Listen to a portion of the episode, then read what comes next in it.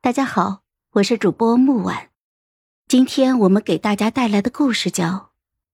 嫡长女她摆烂了》第三集。刘锦州的事情才过去没几天，府中便又生了事端。我那本该寻常在太学读书的三弟刘旷之，在某一日被官兵押解了回来，原因是他在学校里同人起了口角。盛怒之下动了拳脚，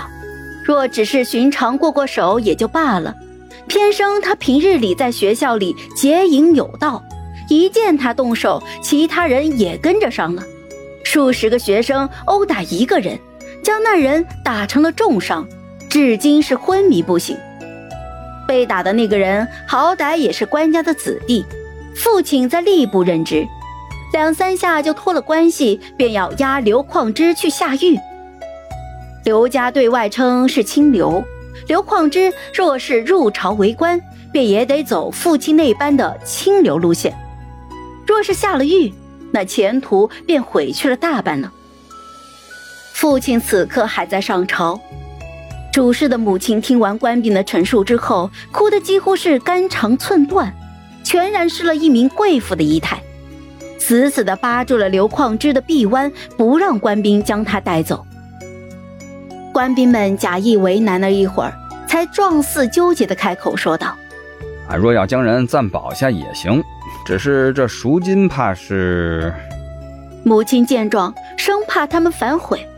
赶紧就去叫了账房拿账取钱。账房很快便回来了，只是本该由着两个人合抬来的一箱银锭。变成了捧在手里的小小的一盒，母亲怒极了，当时就呵斥了他们办事不力，却在接过账簿之后，怆然白了脸色。原来我在半个月前病倒之后，就高调的将管账的权利送还与了母亲。蓉儿、莲儿捧着账簿绕路走了大半个太师府，自然就让刘婉晴得知了这个事儿。从那之后，他便天天去母亲那里赖着，一会儿要他拨钱给他买衣服，一会儿又要去和那些公主、郡主竞拍首饰。母亲多年不碰这一些，不知府中的积蓄有多单薄，只是由着对刘婉晴的疼爱，予取予求。直到现在，刘旷之都快要被押去下狱了，府中却连他的赎金都献凑不出来。那一笔笔银子化作了刘婉晴一身彩绣辉煌的装饰。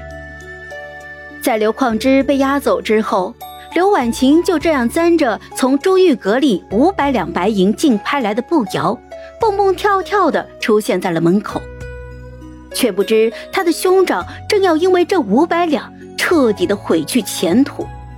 甚至刘婉晴还很是得意的在母亲的面前晃了一圈。神态娇憨的抱着母亲的手臂撒娇，问好不好看。母亲眼眶通红的盯着那么璀璨的步摇，在问了刘婉晴价钱之后，